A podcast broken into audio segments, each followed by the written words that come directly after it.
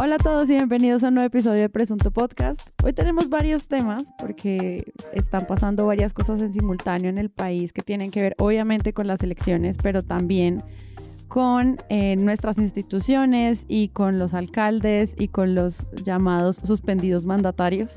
Entonces verán que vamos a tratar como de ahondar en estas conversaciones de maneras más amplias y para eso tengo María Paula Martínez, bienvenida. Vamos a hacer un episodio de deshojando, procurando, perfilando, perfilando, ya saben por dónde va. Profundizando. La diva, la cabellota. Exacto, exacto. Todos esos juegos. Juan Álvarez. Hola, buenas noches amigas. Un saludo a Páramo Izquierdo, quien fue maltratado en un chat familiar de mi familia por haber puteado la cuenta Infopresidencia. Saludo solidario, compañero grosero. Sí, hay gente que no le gusta que digamos groserías, pero yo por eso pongo que es un episodio explícito, porque pues no le va a quitar a Páramo su, su, su madrazo, digamos. El color del lenguaje. Son decisiones editoriales. Santiago Rivas. Hola, ¿qué tal? ¿Cómo les va? Tengan una espléndida lavada de platos. o sea, hoy toca ser correctos, hoy toca hablar. No, en absoluto, yo soy así. no. no. bueno, les recuerdo que Presunto Podcast tiene una página web que ustedes pueden entrar y allí pueden vincularse a nuestras comunidades. Tenemos una comunidad en Discord que pronto vamos a estar preparando diferentes encuentros para las elecciones. Y los invito, vayan, vincúlense, preséntense, ya está todo el mundo conversando sobre crítica de medios. Y también pueden apoyar este proyecto en Patreon. Si no saben cómo llegar, simplemente presuntopodcast.com, unirse a la comunidad de mecenas, ahí estamos. Y si no siento más, comencemos.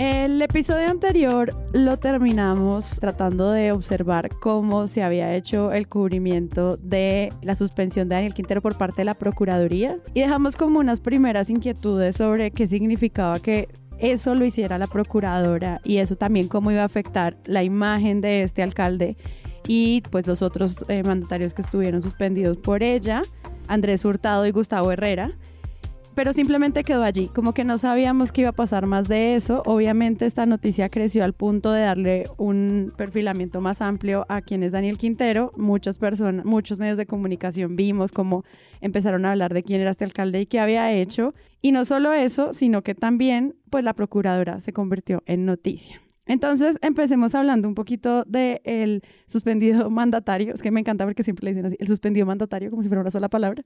Daniel Quintero, y cómo fue este primer como acercamiento de los medios a, a, este caso. Pues yo rápidamente diría nada más que el episodio de María Jimena Duzán haciendo un primer análisis político del hecho con Rodrigo Lara fue bastante espectacular porque Rodrigo Lara estaba como desatado, un poco escandalizado con la estupidez detrás del gesto político de la procuradora. Creo que si había alguna duda de este cambio en primera que podía ocurrir, eh, pues todo el mundo un poco se lanzó a la idea de que, de que ahora sí, ahora sí es posible. Pero luego pues está este otro episodio de María Jimena Duzán en el que entrevista a Quintero. Yo eh, había hecho un esfuerzo gigantesco por no tener que averiguar quién era, por mantenerme un poco al margen y solamente en la burbuja tuitera de mis amigos de Medellín que no tienen eh, afectos por el hombre a pesar de que puedan ser de izquierdas. Y luego entonces llegó este episodio de María Jimena en el que el hombre habla, se presenta, se defiende y me pareció de una cosa absolutamente inverosímil porque me convenzo y empiezo a entender que parte de lo que está ocurriendo es convertirlo en figura nacional a través de un camino como expedito de mártir.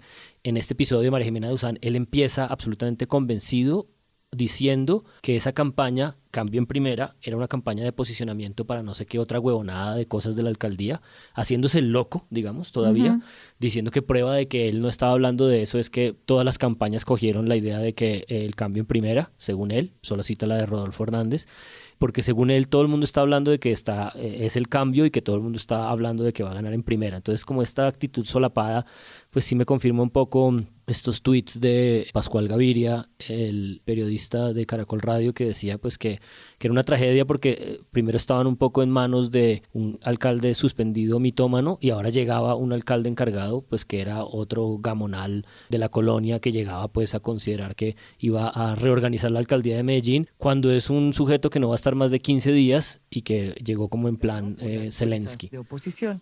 Hace dos días publicó un video de seis segundos en su Twitter. En ese video se le veía en un carro, sentado en la silla de conductor. Una mano estaba en la caja de cambios. Él mueve la caja de cambios hacia la primera. ¿Y qué dice? El cambio es en primera. Este es el video. El cambio en primera. Este video de seis segundos produjo una sobrereacción de la propia procuradora que decidió ipso facto suspenderlo con miras a abrirle una investigación por intervención en política. No es evidentemente una provocación lo que hizo usted al sacar ese video haciendo alusión de manera indirecta a la campaña de Petro, que ha dicho además que él quiere ganar en primera vuelta. Es un acto de marketing, eh, María Jimena. Nosotros somos cambios, la gente lo sabe Sí. en Medellín en Colombia. Nosotros, todos los candidatos, si tú los escuchas en sus discursos, todos dicen que son cambios. Todos dicen que van a ganar en primera. O sea, que tampoco es que haya una particularidad en el mensaje que pueda asociarse a uno u otro candidato. Nosotros estamos en, en un programa de la alcaldía, en una estrategia de la alcaldía, posicionando una idea de la alcaldía. Nosotros somos el cambio en primera y vamos a toda. Y adicionalmente, nosotros llegamos a los barrios que nos llegan otros empinados, donde solo en primera puedes llegar.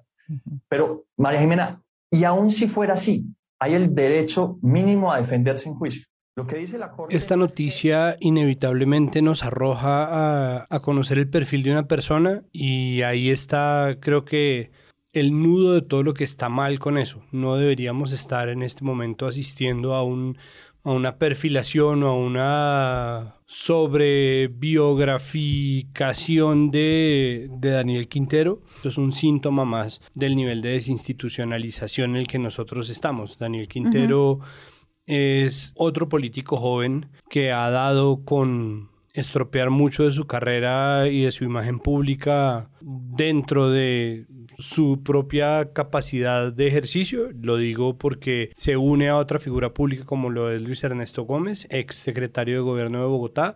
Ambos salieron del Partido Liberal casi que al tiempo y como un gesto de solidaridad con Humberto de la Calle tras la presunta, aparente, de alguna manera legible traición de César Gaviria a la campaña del Partido Liberal con De la Calle a la cabeza en favor de la campaña Duque para la presidencia. Y esas apariciones y esas figuras como Luis Ernesto y, Daniel Quintero fueron de alguna manera una esperanza política. Llegó como un palo a la alcaldía porque nadie se imaginaba que fuera a ser él. Tuvo un crecimiento inusitadamente rápido y tiene eh, la capacidad de convertir cada cosa sobre él mismo, razón por la cual seguramente le encanta a Petro, y es la posibilidad de coger cada cosa y volverlo una narrativa sobre sí mismo, que es una forma de gobernar. Y creo que en eso empieza a haber una serie de cálculos, ¿no? Primero la lectura, entonces eh, la lectura de, la suspensión, eh, a la luz de todos los precedentes jurídicos y el, momento legal, porque lastimosamente lo legal y lo procedente en Colombia es una foto instantánea, ya vamos a llegar a ese punto, y empieza el cálculo electoral y todo atraviesa la figura de Daniel Quintero, ¿no? Entonces parte de las preguntas es, ¿será que esto le favorece a la campaña de Petro? ¿Será que esto le favorece a Daniel Quintero? Y mucha gente lo lee como que sí, y ahí es donde uno empieza a leer, pero Quintero no tiene una carrera pública muy amplia, tiene paso o lo que lleva por, en la alcaldía de Medellín, en donde nosotros hemos tenido la oportunidad de documentar un par de cosas. Eh, de hecho, la primera vez que nosotros hablamos de Quintero, hablamos en el capítulo de Diroituango hace cuatro años, Hmm. hace un montón de tiempo. Y la aparición de Quintero como alcalde de Medellín trajo consigo el escándalo de Telemedellín, en donde el gerente termina echando periodistas que son oposición al gobierno, las revocatorias que sí le salen, su, su posicionamiento como alguien que se enfrenta al uribismo y todos los, todos los cuentos que él echa sobre sí mismo y ahí empieza uno a revolver. Pero el problema de hacerlo personal, el problema de personalizar estas polémicas es que termina uno gestionando un asunto sobre si es una persona viable o no, sobre si es un buen gobernante o no, y eso no es lo que está discutiéndose. La discusión es por la participación en política. Entonces la lectura se tiene que hacer en abstracto desde lo legal, desde la constitución, desde las reglas, desde el código disciplinario, y ahí es donde debería hacerse. Y sin embargo, aquí estamos nosotros también hablando sobre Daniel Quintero como una figura política. Y me parece que ahí es donde está de verdad el nudo de lo que está mal, y sin embargo, pues es como se cubren estas cosas. Y a, a 15 días de las elecciones, estas son noticias que confirman la crisis de institucionalidad tan jodida. Hace dos meses, para el 13 de marzo, estábamos hablando del registrador o de la registraduría y todo lo opaco que hay alrededor. Y entonces, ¿quién era el registrador? ¿De dónde salió? Porque está investigado. Entonces, deshojamos al registrador hasta más no poder para que nada haya pasado y ahí siga y sea quien va a, vamos a decirlo en demasiadas comillas, velar por las elecciones de del próximo 29 de mayo. Y lo mismo siento yo va a pasar con Margarita Cabello. Como que estamos viendo esa indignación espuma que aparece en los medios con notas buenas eh, en la revista Cambio, en la revista Semana, en La Silla Vacía, en El País, ¿no? Donde se cuestiona directamente su imparcialidad, la manera como lo está haciendo, por supuesto, eh, los desequilibrios que hay frente a las afirmaciones que hizo el general Zapatero o el mismo presidente Duque, sustentadas, argumentadas con la Constitución, con el Código, con todo lo mismo que pasó con el registrador y la misma sensación frustrante de estar un poco como un hámster en una bolita, donde pues vamos a seguir como dando contra las paredes ese hámster y nada va a pasar. Algo que vi que pasó, por ejemplo, en el colombiano con Daniel Quintero, es que no solamente se anunció como la procuradora suspende al mandatario al, mandatario suspendido por lo de cambio en primera, sino por 10 razones adicionales, que es algo que siento que en otros medios no se hicieron. Como que dijo, ay, ya, esta es la gota que llenó, como te perdonamos las otras nueve. Te dejamos decir tus pullas contra Fajardo y Uribe en tu Twitter, te dejamos decir, eh, mostrar el tarjetón de la discordia, que era cuando él vota y muestra que ha votado por el pacto histórico como que hubo varias cosas que han pasado y como que este último fue el que ya la Procuraduría dijo no más. No sé cómo vieron también ese, ese acercamiento a esa participación de él, porque pues sí lo ha hecho varias veces. No, estoy de acuerdo. Creo que parte de la narrativa del propio Quintero es esta idea como de no hubo proceso, fue inmediato, en menos de 12 horas. Y es de nuevo como esta cosa muy solapada porque eh, en esa nota del colombiano pues está la reconstrucción y me hace pensar a mí un poco, no que me lo esté contrapreguntando, pero me hace pensar ¿Qué si acaso... Contrapregunta si acaso no hace parte de una estrategia de campaña, si acaso no estaban eh, provocando que la Procuraduría o la Procuradora se equivocara, sabiendo que iba a ser volátil, que iba que tenía una reforma a la justicia, que ya hablaremos de eso, una reforma a la Procuraduría que la facultaba a ella, porque ella desde hace mucho tiempo está trabajando para no perder esta facultad de poder suspender, suspender sancionar, suspender, suspender momentáneamente y poder intervenir en un caso concreto de campaña como este. Eh, de sanción a un, a un funcionario electo popularmente. Y, y, eso me hace poco pensar si, si, si detrás de Quintero no hubo también eh, una, un, un, pequeño esfuerzo por, por provocar este escenario, que pues a todas luces, como probablemente el petrismo sabe leer perfectamente toda la torpeza de este gobierno, quizás pudieron anticipar. Me encantan tus teorías de conspiración. Es el choque de dos teorías de conspiración, porque es la pregunta de si toda la reforma al código disciplinario fue una construcción de Margarita Cabello con miras a poder suspender funcionarios en plena campaña o si fue una movida de la campaña Petro para hacer lo mismo que hizo Petro durante su alcaldía, es que el momento en que fue suspendido fue su momento de mayor visibilidad, que no es una cosa que se haya inventado Petro, eso nos ha pasado mucha gente, porque no, yo, yo le debo gran parte de mi visibilidad a la torpeza de Juan Pablo Vieri, ¿no? No lo puedo negar, y esos intentos por anular a alguien normalmente derivan en un crecimiento inmediato de la visibilidad de esa persona. Pues Petro se lo hizo a Gitis. Nadie hubiera leído esa Nadie columna. Nadie hubiera leído la columna de Gitis, exacto. Y lo puso en el centro de, de la discusión Y eso obviamente seguramente redundó para Gitz en una cantidad de seguidores nuevos, se volvió un héroe que ya para muchos lo era, de la opinión uribista, mártir, bla. Y eso pues es como también se tejen las campañas y es además un reflejo de lo muy parecido que está haciendo un sector o una parte de la estrategia electoral a las redes sociales, que no es solamente lo que pasa en redes sociales, sino hasta qué punto se erigen cosas en el mundo real para que se parezcan a ello, ¿no? Entonces, esta cosa del balcón, y entonces eso sirve para que los medios que no gustan de Petro, entonces salgan a comparar, ¿no? Que, que los dos no hacen sino aprovechar el balcón y que la política y que los mártires y que la, victimización.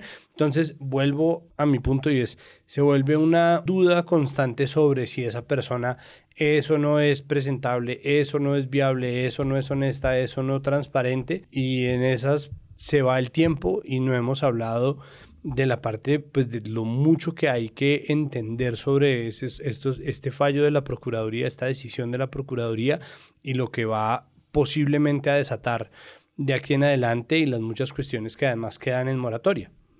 En Revista Cambio tienen una sección que se llama Reservados, que me imagino son las confidenciales de la revista, y hablan eso que tú dices, Santi, dicen, dicen Gustavo Petro y Daniel Quintero, dos puntos, los reyes del balcón, y más abajo hace un análisis cortito donde dice, tan pronto eh, Ordóñez, o sea, hablando de Petro, apartó de su cargo al alcalde, el debate dejó de girar en torno a los resultados ejecutivos y se convirtió en una lucha por los derechos políticos del mandatario capitalino. Y más abajo termina su, el texto con la salida de Quintero a su balcón en Medellín rodada de políticos parece un déjà vu.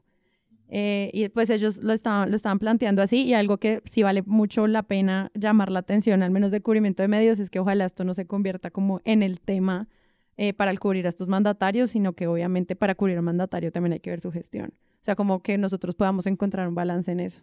Sí, pero definitivamente eh, parte de la cúpula del pacto histórico recién electa al Congreso viajó ese mismo día a Medellín y hicieron eh, el, teatrico del, del, balcón, ¿no? Me acuerdo que ahí estaba Mafe Carrascal, eh, de hecho es la foto en el, en el balcón, es la que trataron de contestar también porque estaba, ahí apareció el asesor este de izquierdas, ¿no? El asesor de, de Chávez, eh, este argentino, ¿no? Que es como un asesor famoso de izquierdas. es como si tuvieran muy claro, ¿no? De qué se trataba esa presencia en el balcón de contestación inmediata a lo que había pasado. ¿Y ahí ellos no estarían ahí participando en política también? ¿O eso está hasta después de que se posesionen? No, pues la pregunta es si la procuradora no estaba también participando. Es que ahí empezamos. Es que, mire. Colombia en campaña todos los días. Bueno, es, es la apertura del, del, podcast de María Jimena Duzán, que empieza diciendo, llamándola a Margarita Cabello actriz. ¿no? Empieza siendo actriz en esta farsa eh, de eh, disciplinamiento de la participación en política. Y ahí como tres titulares que nos hacen recordar esos tiempos en los que se buscaban las palabras chistosas para titular. Como que Internet acabó con eso. que antes uno veía como, oh, destapa olla podrida, jugando no sé qué, eso ya se acabó. Eh, y, y, Margarita Cabello nos hizo volver a esos momentos noventeros donde deshojan a Margarita, los cabellos blancos de la Procuraduría, eh, procura palencarme más despacio. El roscograma de Margarita Cabello, que están buenos. Yo, me declaro culpable. Yo, yo, yo puse el hashtag de procura no intervenir en política. Todos caímos. Buenísimo, me alegra. Porque, porque sí, su nombre, su cargo, su apellido, todo ayuda a este eh, juego pendejo de palabras que solo quería traer por el gusto de el lenguaje. Eh, y en eso creo que él, que hizo cuestión pública, está bien interesante porque, claro, como la silla, lo que han hecho investigando senadores y este como quién es quién y sé lo que hiciste en la legislatura pasada, pues rápidamente arman como los hilos, que es lo que yo creo que además sigue teniendo mucho sentido que haga el periodismo porque uno no tiene esos mapas en la cabeza de cómo entonces ella y los ñeco y los char y cómo le arman un poco esos clanes y familias políticas y reales y lo que entonces significa su nombramiento, porque uno no los tiene tan mapeados a todos. No, ese te Entonces el registrador que su papá tiene un proceso y entonces Zapateiro tiene uno por peculado, pero es tanta vaina que precisamente eso es lo que diferencia a los medios de los que están en Twitter como simplemente votando, digamos, una, una idea sobre un hecho concreto que suceda en un día. Entonces, creo que los perfiles, de nuevo, ayudan a ubicar y, creo que hacen esa tarea de darle un poco de sentido a la realidad. De nuevo, para mí, entre la frustración de que pues nada va a pasar.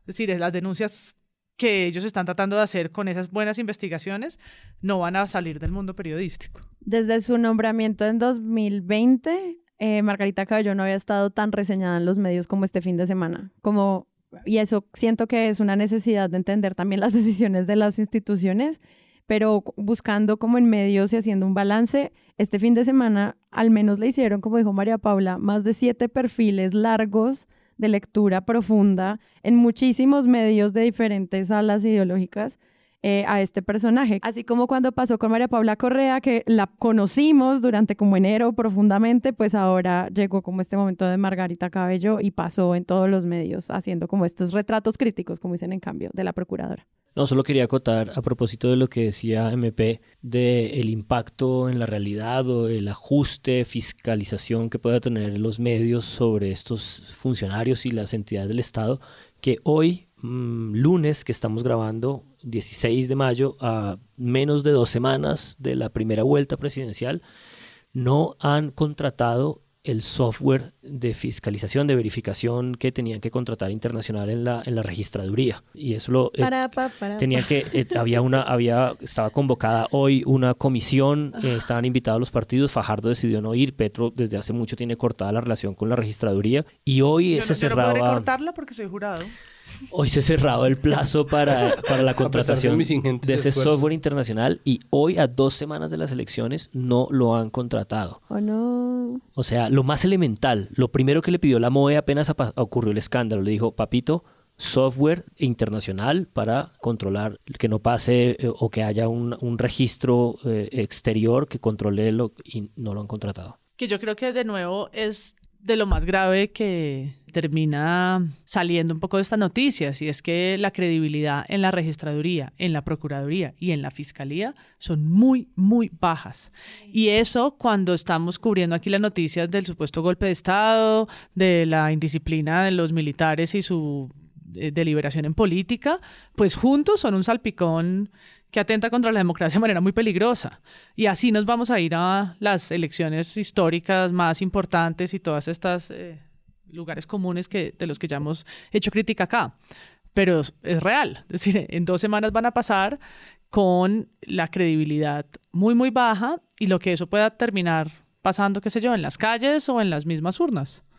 La naturaleza de los entes de control es tal que no debería uno tener muchas noticias sobre quién está ocupando esa silla. No pasa un poco, bueno, con el, con el fiscal general o la fiscal general seguramente pasará menos porque se trata obviamente de la persona en el centro de la sección jurídica, ¿no? Cada vez que hay un caso muy sonado, un caso importante, cada vez que la, la sección de judiciales eh, del periódico truena, está obviamente quien ocupe la Fiscalía General y pues bueno, en ese sentido creo que son gajes del oficio, pero uno vivir enterado de quién es el registrador, vivir eh, enterado de quiénes son el eh, contralor, procuradora y ese tipo de, puestos me parece que es eh, perjudicial porque es un poco lo que pasa con los periodistas, o sea, es gente que en su trabajo debería ser vehículo de otras cosas distintas a eh, su propia resonancia como personajes y sin embargo ya estamos acostumbrados, ¿no? Es decir, los, los, la Contralor del gobierno Santos,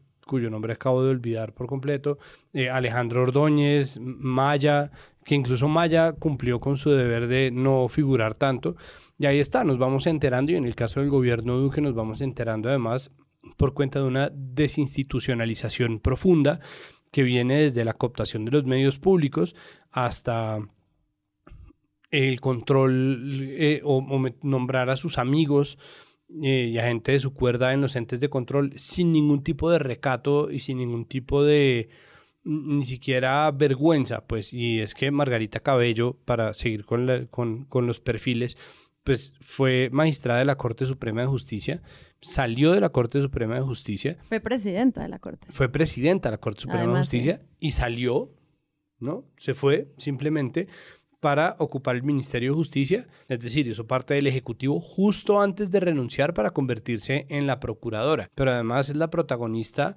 de la reforma al código disciplinario, es decir, se trata de verdad de una figura muy interesante para mí en todos los sentidos negativos, pero muy interesante de observar dentro de cómo, del funcionamiento del Estado actual, del Estado colombiano, y, y se vuelve una persona sobre la cual se posan muchísimos signos de interrogación. Ya se había dicho, pero es fácil que se olvide. No, me parece que no es una cosa de los medios tanto como lo es del público. Es decir, estas reseñas que aparecieron cuando ella fue nombrada traían consigo las mismas dudas que surgen ahora que ha tomado su primera igual. gran decisión polémica. Tanto que cuando uno las lee es difícil, o sea, toca verificar que es de del 2020 versus ahorita porque pareciera el mismo texto simplemente pasado por ahorita. Sí, es justamente lo que hace el episodio de a fondo de, María Jimena Duzán, eh, deshojando a Margarita Cabello, que en el fondo es una reconstrucción, ¿no? Coge los cinco pétalos, pero lo que reconstruye es justamente ese asunto de cómo llegó eh, a la Procuraduría. eh, para empezar también, cómo llegó al Ministerio de Justicia. Es muy extraño que una persona que ya ha sido presidenta de la Corte Suprema de Justicia eh, entre a un gobierno ejecutivo a ser de ministra y luego de ministra pase a ser procuradora. Y sus relaciones y sus vínculos con los clan Char y Name pues son absolutamente patentes y una manera de corroborar o de seguir en la historia de ese eh, clientelismo es el que pu- publica en Cuestión Pública y Cambio, ¿no? Este fin de semana eh, en la que hablan de un patrón clientelar. Y a mí lo que más me interesó en esa nota de Cuestión Pública es que ellos deciden preguntarle a Zonal Judicial, el sindicato de trabajadores, sobre el descubrimiento que ellos hacen, que pueden probar estos 21 cargos que son como directamente de roscograma y probados de vínculos clientelares. Y el sindicato de Azonal Judicial pues dice que efectivamente apenas ocurrió la reforma a la Procuraduría y se habló de esos 1.200 cargos, ellos pidieron institucionalmente que hubiera procesos de meritocracia y la gran mayoría de esos cargos eh, han sido provisionales, o sea, esta circunstancia de seis meses, ley de garantías, es muy difícil no leer este panorama reciente del último año del gobierno gestionado eh, en dirección Se apunta de puestos. Sí, con relación con la Procuraduría, a punta de, una, de un trabajo descarado que, insisto, nos cuesta mucho trabajo como ciudadanos poder leer, reconstruir. La prensa hace un esfuerzo grandísimo por mostrarlos y una vez los muestra, no pasa nada. Y, y yo creo que por eso es que, digamos, creo que sí hay una presión y una ansiedad muy grande por esta primera vuelta, porque es de los pocos sentidos que la gente tiene de decir que pase algo. Y porque no, no es menor, es decir, la Procuraduría es la entidad o la institución que combate la corrupción y la que investiga las faltas disciplinarias de los funcionarios públicos. El nombramiento desde el día uno de Cabello haya despertado tantas inquietudes no es solo porque, no sé, las, sus, las casas opositoras políticas no la quieren ahí o qué sé yo, porque preferían una terna distinta, fue elegida en el Senado, sino porque realmente quien esté en la Procuraduría, pues eso es un poco la brújula con la que se van a medir en esta política tan corrupta, la manera en cómo lo, lo estén haciendo. Entonces, por supuesto que sea cercana al uribismo, que haya sido nombrada por Duque, que haya sido ternada para la Fiscalía por Uribe, ¿no? todo lo que le han sacado la dejan en un, en un lugar como muy poco equilibrado desde el primer momento. No había pasado mucho desde su elección hasta este, que claro, la pone en el ojo del huracán para usar una, una frase de nuestro, de nuestro presunto mundial, desplazando también un poco lo que ha sido el mandato de Quintero, ¿no? Entonces son estos personajes que terminan volviendo mártires a quienes no se lo merecen. Que les dicen en la silla vacía, pero esto fue en 2020, por eso digo que los perfiles se parecen tanto. Una procuradora que es funcional a Duque, pero cercana a muchos, porque también ese, ese mapa de interrelaciones de esta señora durante 30 años en la rama judicial es impresionante. O sea, el mismo balance que se hace desde este, de este perfil que dice María Paula, pues también te deja ver como que ella ha estado ahí siempre. Y, y lo que hizo en 2020, que criticaba Uprimi también en una de, la columna, en una de sus columnas, es, es escalofriante, porque con el fallo de la Corte, que dice que pues precisamente son los jueces los únicos que pueden realmente destituir a una persona que ha sido elegida por, por voto popular, es que ella crea unos cargos y convierte rápidamente como en jueces a varias personas de la Procuraduría, o sea... Como ¿no? con una varita, juez, Pero sí- sí, juez. como el, o sea, es de un, de un paradójico porque la institución contra la corrupción lo que hace es una movida rápida para convertir entonces a, a muchos de la Procuraduría como en esta suerte de, jueces y hace una mala interpretación, y estas son palabras de Uprimi, de la norma donde termina siendo la suspensión equivalente a una destitución, aunque ya no lo diga así, y le juega al- a los mandatos de la Corte por el lado. Y un poco en contra de lo que dijo Gustavo Gómez, en radio porque yo no creo que sean movidas ni ingenuas ni, ni torpezas políticas como él lo pone. Y voy a leer la cita. Él dijo, quizás Cabello no midió los efectos políticos de su determinación. Eh, no, yo creo que sí los midió. Lo que pasa es que no nos es tan claro todavía y en eso los medios nos están ayudando a mirar hacia dónde es que los está midiendo o, con quiénes. Pero dice, hoy muchos colombianos creen que la exministra Iván Duque, la procuradora complaciente con el gobierno, aplicó la ley del embudo y apretó clavijas a uno de los coroneles de Petro, haciéndose la de la vista gorda con las metidas de pata de ministros y militares, porque una cosa es que su decisión sea jurídicamente correcta y otra que haya sido políticamente torpe. Yo creo que eso es una mirada muy superficial. Sí, hay que dejar de llamar a esto torpeza. Torpeza. Y eso que habla Juan Álvarez como de esta postura de la Procuraduría, como este ente de control, pues que más que hacerle seguimiento a casos de corrupción amplia o de casos inconstitucionales, pues en el caso de Ordóñez uno veía como 110 senadores, 5 representantes a la Cámara, 94 gobernadores, 1.627 alcaldes, 22 diputados, 1.128 concejales. Eso era demasiada gente sancionada por la Procuraduría. Obviamente eso es una herramienta política más que solamente de control. Y ahí empiezan también otras, eh, otros cubrimientos que vemos sobre pues, el valor de esta institución que siento que también muchos periodistas hicieron preguntas sobre qué es esta IA, qué es esto. En el programa del centro, el programa ponderado y eh, más sofisticado que cualquier otro eh, del compañero Fajardo, está la eliminación de la Procuraduría. Para, Juan, para. contente, contente. Vienen, las ideas del podcast así los que estamos participando. Se me, notó mi, se me notó mi fajardismo, me disculpo. Demasiado apasionado para ser fajardista. Ah, sí, es verdad. Acuérdese que ni tan, tan, ni muy, muy.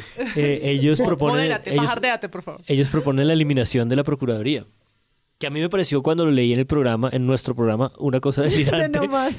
Estás hablando como Margarita Cabello, hablando de nuestro gobierno, o sea, se supone que es un ente independiente además. No, es, es broma. Pero sí, no, digo, esa es una discusión que, sobre la que, por ejemplo, Jessy Reyes ha escrito bastante y creo que el punto es que en el espíritu de ese fallo estaba el ánimo de que la Procuraduría moderara esos alcances que tenía, pensando bien cómo matizarlos y la respuesta, insisto, del gobierno Duque fue hacerle la trampa y producir una procuraduría más grande que fuera capaz de, en términos legítimos, hacer esto de ser juez y parte y poder eh, producir este tipo de sanciones. No, no hemos hablado de la gran nota que salió 14 de mayo, que como en su momento Semana le dio un reportaje a Ivancho, el periodista, para que contara Otoniel, entonces el tiempo le abrió una gran nota para que...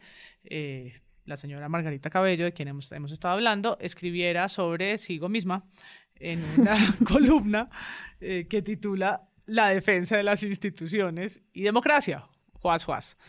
Y lo que hace es pues tener un espacio grande, ¿no? Seis parrafadas completas para que ella eche el cuento de eh, lo necesaria y las atribuciones y responsabilidades que tiene la Procuraduría, que nos dé una clase un poco no pedida, con un unifuentismo, o sea, ella misma y su, Querido diario. su monólogo o diálogo con la Constitución, que no es más que una lavada de cara que le permiten hacer. Y de nuevo la pregunta por este tipo de espacios en los medios. Estamos hablando hace unos minutos de cómo los perfiles que, que resalen o que vuelven a actualizarse en este momento son necesarios para el debate, pues que tanto que sean ellos mismos los autores de las notas, termina siendo hasta un poco raro. O sea, yo leí y decía como, ¿eh? O sea, porque es que estoy leyendo esto en un medio. Porque es que me siento leyendo la página de la Procuraduría en el quiénes somos, pero resulta que es una nota periodística que a todas luces no cabe en ningún género. ¿Cuál es el género de esto? Propaganda. Gracias.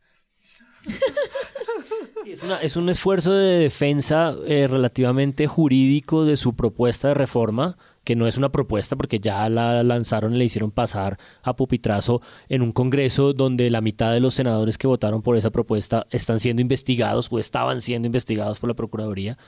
Y es un, un pequeño esfuerzo por defender esta cosa de la función disciplinar, de la ética pública, pero el problema es que es, imposible de creérselo a una persona que viene a hacer los mandados que llegó a hacer. Y es súper chistosa porque toda la columna tiene como 22 autopreguntas. Parece una, una sección de Juan Álvarez. Se autopregunta muchas cosas. ¿Ejemplo tienes? Sí, muchos. Al final, están todos al final. Cambiar toda la estructura orgánica de protección a la ética diseñada por la Constitución del 91 Se impone un cambio de nuestro marco constitucional y pensar en nuevas modalidades de garantías sobre la idoneidad y la probidad de los servidores públicos? ¿O son suficientes los esfuerzos de armonización cumplidos sobre la base de la interdependencia y complementariedad de derecho interno con el interamericano? O sea, Es muy abogado. no, no, no puedo más, no puedo más leyendo esta, esto.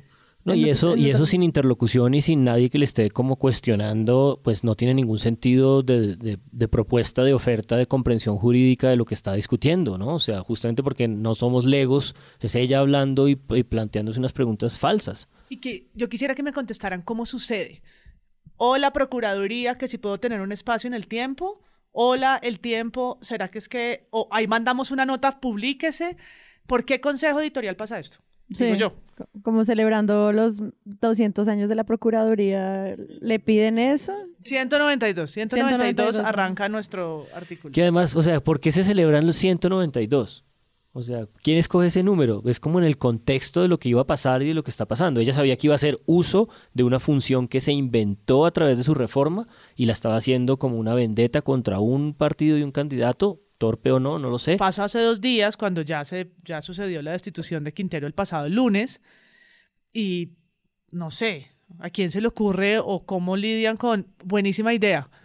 Pidámosle un artículo a la, a la procuradora. No, Sobre es una eso. locura. Es que el, el solo hecho de que se le permita a funcionarios públicos que están eh, llamados a rendir cuentas ante la prensa, entre muchas otras, o sobre todo ante la prensa, a que sean autores de espacios y de contenidos de artículos, así se aclare que se trata de un espacio que se les abre para que digan tal o cual cosa, es un exabrupto. Es decir, ¿Y en eso campaña?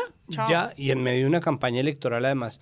Es muy difícil. Era una campaña electoral, además, en la que, por ejemplo, el presidente ha sido el primero en, participar en política. Lo que pasa es que la Procuraduría no es la encargada de sancionar o de investigar al presidente, sino es la Comisión de, Abs- de Absoluciones, la Comisión de Acusaciones de la Cámara de Representantes, que es la misma que es encargada de investigar y sancionar a la Procuraduría llegado el caso.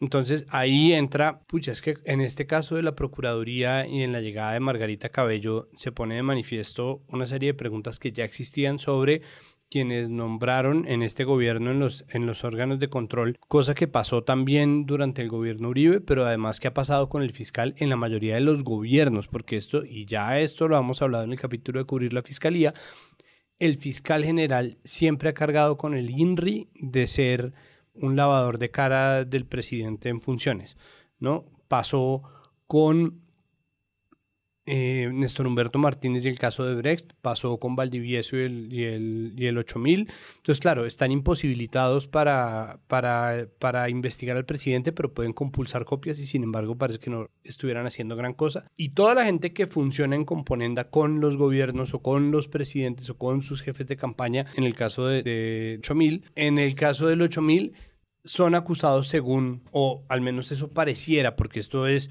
una historia sobre la que nunca hay pruebas, todos estamos partiendo de hipótesis y es por eso que cuando Margarita Cabello, bueno, su viceprocurador toma esta decisión en nombre de la Procuraduría, haciendo uso de las facultades que le da la reforma del código, el código disciplinario en proceso de revisión por parte de la Corte Constitucional, sale todo el mundo a decir, pero ¿quién es Margarita Cabello? ¿No? Y ahí volvemos al, ¿no? Entonces es un círculo vicioso porque la desinstitucionalización precisamente parte de lo que hace es volcar el abstracto de las instituciones, sus funciones, su propósito y la necesidad que se tenga de que existan A los sobre las sí. personas. Sí. Exacto, sobre los intereses, sobre las personas, sobre personas que desean, que necesitan, que pertenecen a clanes políticos o no, que están en logias masónicas o no, que hacen parte de, de partidos políticos y que tienen además, en el caso específico de Margarita Cabello, porque Francisco Barbosa no tenía ninguna, una carrera, ¿no? Una carrera que dice también mucho de a quién favorecen y en nombre de quién trabajan en lo que trabajan y lo que pareciera, a final de cuentas, y yo no sé si esto lo leí o no,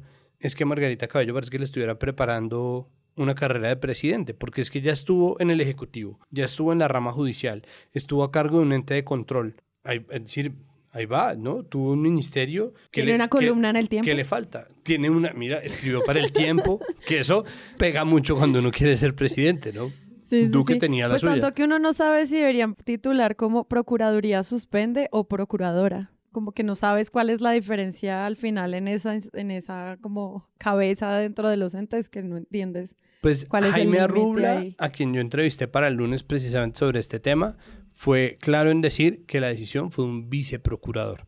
Es decir, que en este caso las formas también importan. Claro. Entonces, de nuevo, todo termina añadiendo a un relato de desconfianza sobre una potencial presunta conspiración para hacer tal o cual cosa y las especulaciones sobre si eso puede o no presunta y potencialmente salirle por la culata a quien presunta y potencialmente haya sido quien orquestó este movimiento que puede no estar apegado tanto al derecho como sí a una serie de cálculos políticos.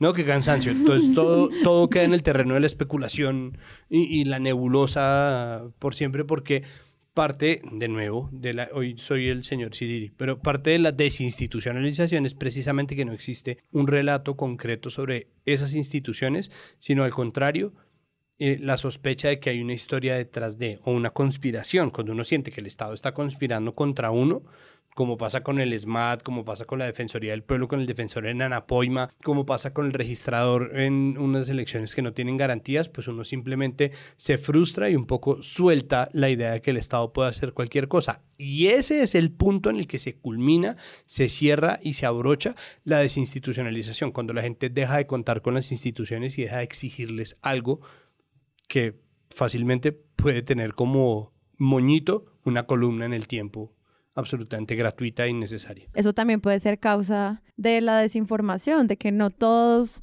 sabemos qué hace la Procuraduría y cómo trabaja y para qué necesita 1.200 nuevos empleados. Creo que mm, caer en, esta, en este sentimiento de desinformación es lo que al final termina alimentando e- esta conversación. Y que en los medios lo que empezamos a ver es que cada noticia se mide con a, qué, a quién le cae bien, a qué candidato le hace bien o no. Hmm. Entonces, pues la suspensión de Quintero juega a favor de la campaña de Petro, titula El Espectador, y yo creo que en las dos semanas cualquier cosa, o sea, la instalación de canecas Petrofico, nuevas Petrofico, en el Petrofico. andén de una ciudad, la gente se va a preguntar, pero esto, ¿a qué candidato le funciona esto? Cualquier noticia de medio ambiente, de economía, de política, de institución, de funcionarios públicos, de la registraduría, la pregunta atrás es medida no en términos de la ciudadanía, el impacto, la democracia, la legitimidad, el poder, nada. Solo es a quién le sirve. ¿Le sirve más a Petro, a Fico, a Fajardo, a Rodolfo Hernández o a Petro? Me, me interesa mucho eso que estás diciendo como teoría porque normalmente hemos leído hemos escuchado hablar de la polarización como este problema entre unos extremos ideológicos que se chupan la conversación.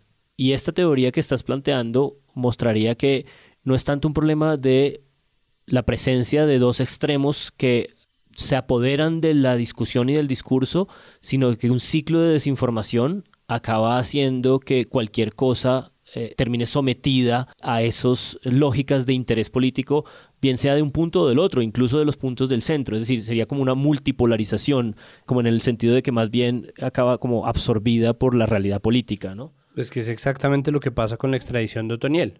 La extradición de Otoniel deja de verse a la luz de la Constitución, deja de verse a la luz de las posibilidades jurídicas y de las necesidades de Estado, de una cantidad de consideraciones que normalmente tienen lugar a la hora de pensarse estas cosas, y empieza a celebrarse por un lado como un triunfo y a lamentarse por el otro lado como una derrota. Y la gente en redes eh, y periodistas y opinadores con más o menos seguidores, bots, semibots, personas reales de carne y hueso, salen a celebrar como si fuera una victoria en un partido de fútbol que hayan extraditado a la persona.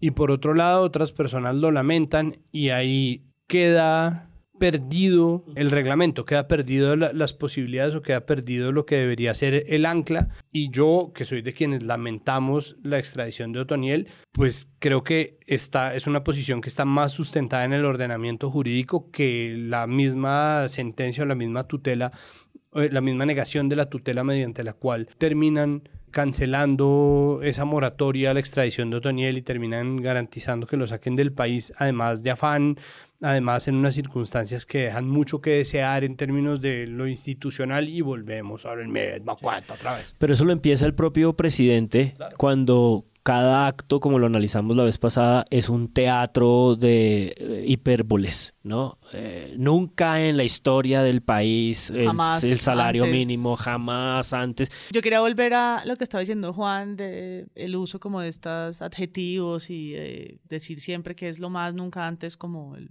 primer, como, la lógica del himno nacional, pero aplicado a todo, que también creo que hace muy parte de la, mm, que hace muy parte, que hace parte de la política mm, paisa desde siempre. ¿no? To- todo alcalde de Medellín y gobernador de Antioquia es el Mesías. Todos llegaron para salvar a Medellín de, todos los males. Todas sus cifras comprueban que ninguno la ha salvado y los índices de violencia siguen siendo altísimos, pero todos están montados en que está la Medellín del cambio y todos llevan cambiando la ciudad. Y yo escuchaba hoy a Mara Camila Villamizar y bueno, las, las... Villamizar es su secretaria de gobierno, eh, que es la persona que con camiseta y lágrima en el ojo le dice de frente al- a la persona pues que le dieron el, el puesto, que olvido su nombre, apellido Restrepo, Juan Camilo Restrepo. eh, que le dice pues que ustedes que no se ganaron esto por las buenas vienen a sonsacarlo porque pues nuestro alcalde es el, el que se merece esto, ¿no? Y pues eh, es su gabinete, el gabinete con el que este señor tiene que seguir trabajando. Son muy parecidas las maneras de expresarse frente a, mesiánicamente frente a un político. Mm. La, Corte Interamericana de mm, Derechos Humanos había dicho a la Procuraduría, ustedes no pueden suspender funcionarios de elección popular, que eso pues ya lo dijimos, luego estuvo toda esta reforma y luego todos estos funcionarios semijueces que pues hacen esta labor. Pero al mismo tiempo, la Corte Interamericana de Derechos Humanos le había dicho a la Contraloría de Venezuela, ustedes no pueden inhabilitar a los miembros opositores o a los funcionarios escogidos por elección popular. Entonces, como toda esta política venezolana de nos vamos a convertir en otro país, es como ya la Corte se ha pronunciado en este tipo de intervenciones de estos entes de control, lo han hecho en otros países y pues te deja como unas ideas de qué es lo, por qué es tan importante que al menos como ciudadanos nos preguntemos cuáles son los derechos de los que son funcionarios y son escogidos por elección popular y eso al mismo tiempo significa cuáles son los derechos que tenemos nosotros como votantes cuando votamos por alguien y lo ponemos en un cargo y luego lo suspenden. O sea, toda esta conversación es sobre cuánto valen los votos y cómo funcionan eh, estas democracias. Dentro de este cambio en el código disciplinario, lo que se hace es una cosa inverosímil. La razón por la cual es muy posible que la Corte Constitucional eche para atrás esta medida, y esto no lo entendí yo solo, obviamente me ayudó Jaime Arrula para entenderlo, es porque la Procuraduría no tiene por qué tener de ningún tipo pues, funciones jurisdiccionales, es decir, no hace parte de la rama judicial. Es un ente de control y el cambio al código disciplinario sobre el cual está operando en este momento la Procuraduría de Margarita Cabello tiene funciones jurisdiccionales, tiene semijueces y eso es muy importante de entender porque parte de lo que existe o parte de lo que nosotros no logramos terminar de hablar sobre el Estado está en lo poco que nosotros entendemos la función de las entidades Mm. y la necesidad de acercarnos a esas entidades que pueden ser aburridas, que tienen unos estatutos complicadísimos, para entender sus funciones más básicas y cómo eso termina afectando nuestra vida diaria, acaba siendo fundamental. Y creo que si el paro y la relación entre Fiscalía, Fuerza Pública y Defensoría del Pueblo no hizo lo suficientemente clara la necesidad, si las elecciones en este país no han hecho hasta el momento, porque ni siquiera hemos llegado a primera vuelta, sino estuvimos en las consultas y en las parlamentarias, si las elecciones no, han dado- no nos han puesto tampoco al tanto de la necesidad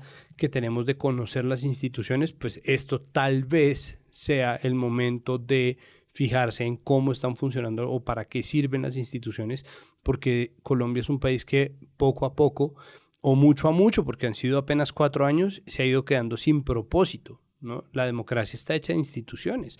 Nos gusten o no, nos parezcan bien, sean reformables, ¿no? sean la versión definitiva o no, está hecha de instituciones y esas instituciones en este gobierno están muriendo porque están perdiendo su razón de ser, hasta el punto en que se propone acabar con la Procuraduría y gente que hace unos años habría salido a- en defensa de las instituciones así, puede decir ahora, "Eh, tal vez sí. Para cerrar, simplemente no quería dejarlo que no lo habláramos porque me parece que fue eh, como tendencia de Twitter. Solo quisiera hablar como de una tendencia que puso Daniel Samper Ospina a, a partir de su columna publicada en Los Danieles en torno pues a salud mental, a suicidio, que fue muy grave podemos hacer como simplemente un balance rápido sobre estos sistemas como de humor político y relacionados a la opinión y como hay temas que en serio hay que tener, tratar con mucho cuidado y pues que muchas veces la rectificación cualquiera pues tampoco funciona. ¿Cómo lo vieron ustedes? Porque eh, pues sí, tampoco me interesa que acá en el podcast digamos abiertamente cuál era el hashtag, pero pues era un tema pues relacionado a esto que es pues es difícil, sobre todo en un momento después de pandemia en el que la salud mental y el cuidado de esto es cada vez más importante. Yo no me enteré mucho, pero luego me enteré que cuando le hicieron caer en la reacción eh, del equívoco del tipo de hashtag que estaba usando para su humor, borró el tweet y pidió disculpas usando de nuevo el hashtag. O sea, no entendió nada. Como, ay, perdón por usar este hashtag, pero voy a seguir usando este hashtag, sigamos siendo este hashtag. Caso cerrado, su señoría. Sí, exacto. sale, sale a hablar y es importante decir que el suicidio es un tema delicado, siempre lo ha sido. Está comprobado que cuando una figura pública habla del suicidio, es posible que se disparen los casos de suicidio. Cuando se menciona el tema, existe una serie de detonantes. Hay problemas de salud pública que se detonan con conversaciones públicas. Yo lo dije en el lunes y lo voy a decir acá, también he participado de dinámicas que tienen efectos negativos en problemas de salud pública, como es el problema de los trastornos del comportamiento alimenticio, y por eso terminé de entender hasta qué punto las repercusiones son profundas. Es importante que las personas en el humor y en la opinión, que son dos sectores ultra protegidos dentro de la libertad de prensa entiendan que las limitantes no tienen nada que ver con la corrección política ni tienen nada que ver con la dictadura de la opinión, sino al contrario, con lo muy importante que es mantener una conciencia plena de esas líneas que no tendrían en ningún momento por qué cruzarse, que son importantes y que hacen parte de conversaciones en las cuales la vida de la gente está en juego. Dicho esto, estas son algunas líneas de atención para gente que esté pensando o que haya pensado en suicidarse en este país. En Bogotá, la línea 106 y el WhatsApp 300-754-8933. En Barranquilla, la línea de la vida 339-9999. En Medellín, la línea amiga 444-4448. En Cali, la línea 106. En Antioquia, la línea Salud para el Alma 440-7649. En el Meta, la línea amiga de salud mental 312-575-1135. Y recuerden, por favor, que con el Ministerio de Salud o con las Secretarías de Salud de su departamento o de su municipio pueden también consultar todo tipo de ayudas precisamente para contener esto, que no es otra cosa que un problema que se puede solucionar. Tal vez un saludo y un recuerdo al episodio que hicimos sobre eutanasia con Camila Jaramillo, porque toda la columna de Daniel lo que hace es agarrar un noticionón, que es la despenalización del suicidio médicamente asistido, que es, que es eh, una ganancia enorme en términos de salud pública, que también impulsó el DESLAP, el lugar en donde eh, trabaja Camila y, y que cubrimos todo el tema de la eutanasia de Marta Sepúlveda, lo recuerdan, y esa es una gran noticia que tiene pues un trasfondo jurídico y, de, y médico y social muy importante. Y esa es la excusa por la que termina Daniel Samper hablando de la crisis de nervios en la que está por estas elecciones y agarrando de manera muy facilonga y simplista esa noticia de la semana para hablar entonces de... de él mismo.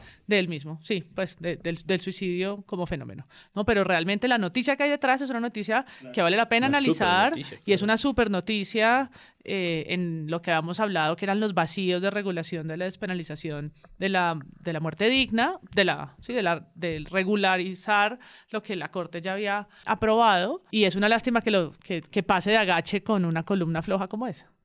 Pues muchas gracias, Santiago Rivas. Con muchísimo gusto, solamente recordar que cuando los periodistas son noticia es que hay algo que está funcionando mal. Dicho sea de paso, protestar por el arresto arbitrario de Luis Ángel en Barú por parte de la fuerza pública cuando estaba cubriendo el asesinato de Marcelo Pecci. Mm, muchas gracias, Juan. No, ustedes, yo en este asunto de perfiles eh, tenía el ánimo de que tocáramos la entrevista en semana. Ustedes me han convertido en lector eh, frecuente de semana a Petro. No sé si vieron una titulación así como muy amigable, Gobernaré para todos algo así, o gobernaré para todos los ciudadanos. Eh, me hubiera gustado que tocáramos eso porque eh, este familiar del que empecé hablando me dijo que me mandó la entrevista y me dijo que era una maravillosa entrevista, que así se decían las cosas sin odio y sin lenguaje radical. Yo leí la entrevista y descubrí que Petro dice exactamente las cosas que él suele decir. Eh, habló de golpe de Estado, habló con su lenguaje inflamado, dijo que el paro no lo hizo el clan del Golfo, sino el Estado, dijo una cantidad de cosas muy fuertes y entonces luego entendí el comentario del familiar porque no se estaba refiriendo a Petro, sino a Vicky Dávila. De Petro seguiremos hablando y también de la nueva columna de semana, o sea, no te preocupes, Juan, que esto no queda aquí. Yo compré la revista y todo. Ay, se te quedó. se me quedó, pero la voy a guardar para ese momento con Juan. Hay que decir que hace rato que no he comprado una semana y están flaquitas como que semana elecciones y estaba como, ay. Pero es una revista que tiene Quintero, tiene Petro y tiene ahí unos confidenciales interesting. Entonces la traeremos para el próximo episodio. Sí, sí, sí. To be continue. Es que esto no para en primera vuelta. Yo creo que ya hicieron las paces con los Gilinski. Esta, esta entrevista me parece que es claramente una deposición de armas de lado y lado. Insisto, más del lado de Vicky, Petro siguió diciendo una cantidad de cosas fuertes y, que creo que es lo que lo ha conducido a, donde lo ha conducido. Pero realmente solo nos queda un episodio dentro de ocho días, porque ah, en 15 días eh, será cubrimiento de las elecciones, ¿no? Oh my God. Es verdad, solo nos. Ya es que se acabó esto. Necesitamos necesito este, reaccionar a las elecciones. Este año ya, ya no se hizo nada. Y nosotros seguiremos con nuestras teorías de conspiración y esta crítica de medios. Este finalmente es un podcast acerca de posiciones también.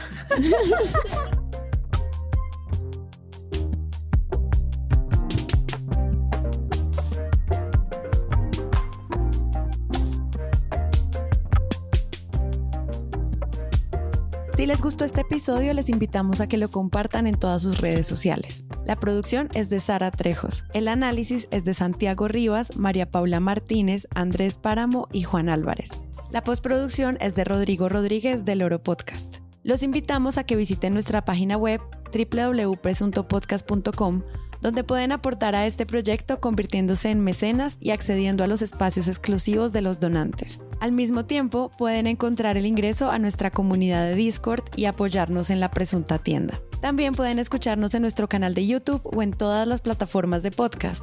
Y en algunos de ellos pueden también puntear el proyecto y con eso nos ayudan a que más personas nos escuchen.